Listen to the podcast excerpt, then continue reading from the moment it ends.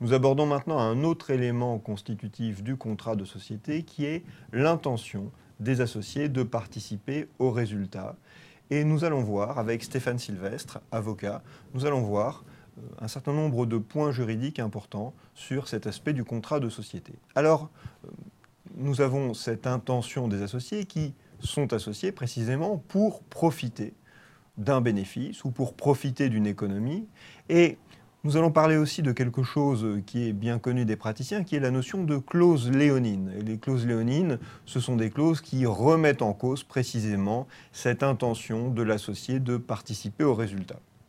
Alors, nous avons un texte qui interdit les clauses léonines, mais avant, il faut bien comprendre que lorsqu'on entre en société, on entre en société pour, avec des espoirs, on rentre en société avec un espoir, celui d'obtenir quelque chose de positif, et avec aussi la conscience de ce qu'on pourra devoir contribuer aux pertes. Cela, nous l'avons déjà vu, on pourra devoir euh, subir une réduction, une disparition de son apport. Celui qui apporte de l'argent à une société, celui qui apporte un bien, n'est pas sûr qu'à la fin de la société, il pourra reprendre le bien. Il n'est pas sûr que s'il cède ses parts, il ne les cédera pas à une valeur inférieure à la valeur qu'il avait mise dans la société.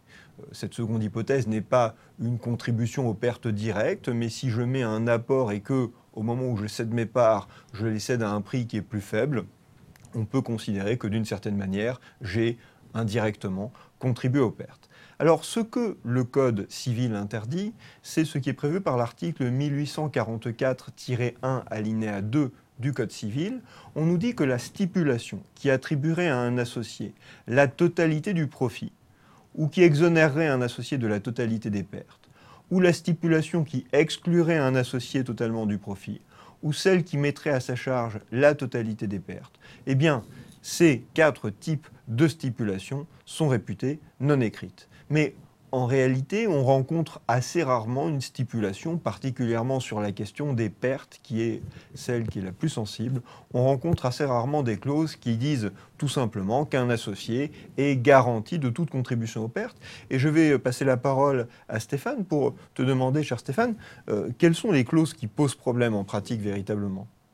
Les clauses qui posent problème en pratique, ce sont les clauses effectivement, les clauses léonines, les clauses dans lesquelles un associé se fait garantir par un autre associé contre les pertes qui pourraient survenir de mmh. l'aventure sociale.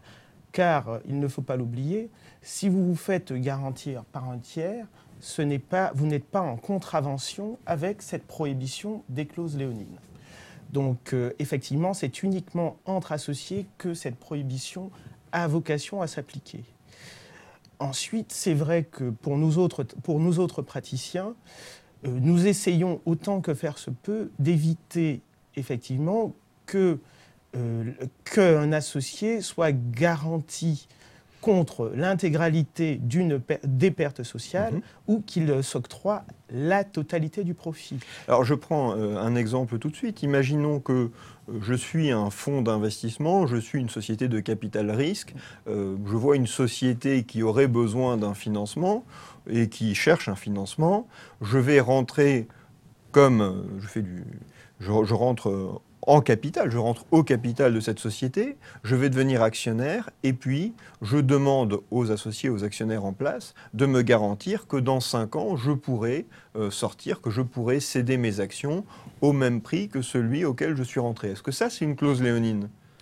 Eh bien, effectivement, ça fait partie des clauses qui ont, euh, euh, posé un certain nombre de difficultés à la jurisprudence, puisqu'on considérait que ce faisant, l'investisseur qui se faisait octroyer une promesse par laquelle ses actions étaient rachetées au minimum au prix auquel hmm. l'investisseur était rentré, eh bien, la jurisprudence considérait que ce type de clause, ce type de promesse était léonin.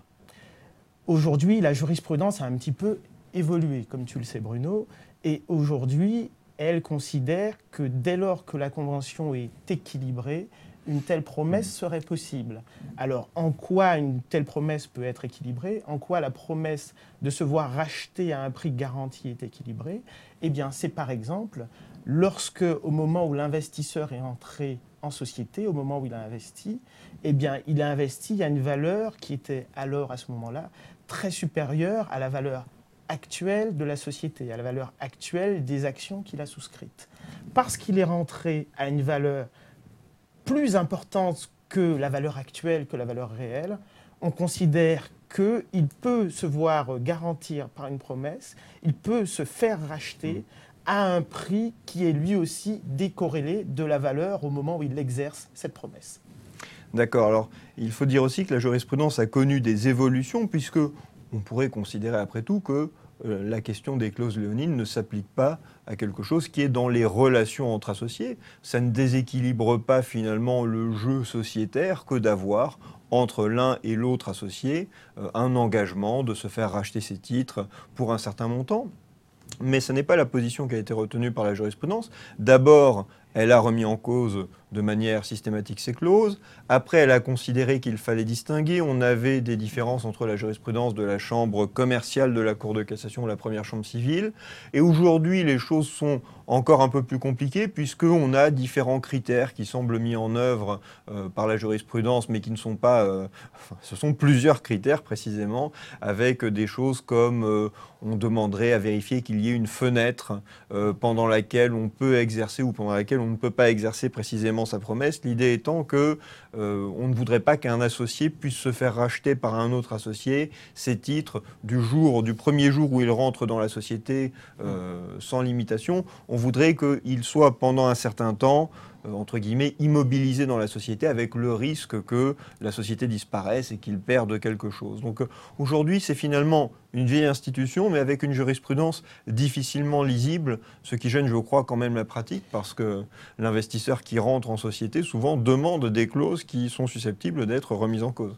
Oui, l'investissement en capital est un investissement à risque, mais malgré tout, les investisseurs veulent, autant que faire se peut, limiter leurs risques. Mais euh, malgré tout, cette jurisprudence, même si tu as raison Bruno, elle est peu lisible, il reste une règle, et c'est celle que nous conseillons à nos clients investisseurs, c'est qu'il faut que la convention soit équilibrée.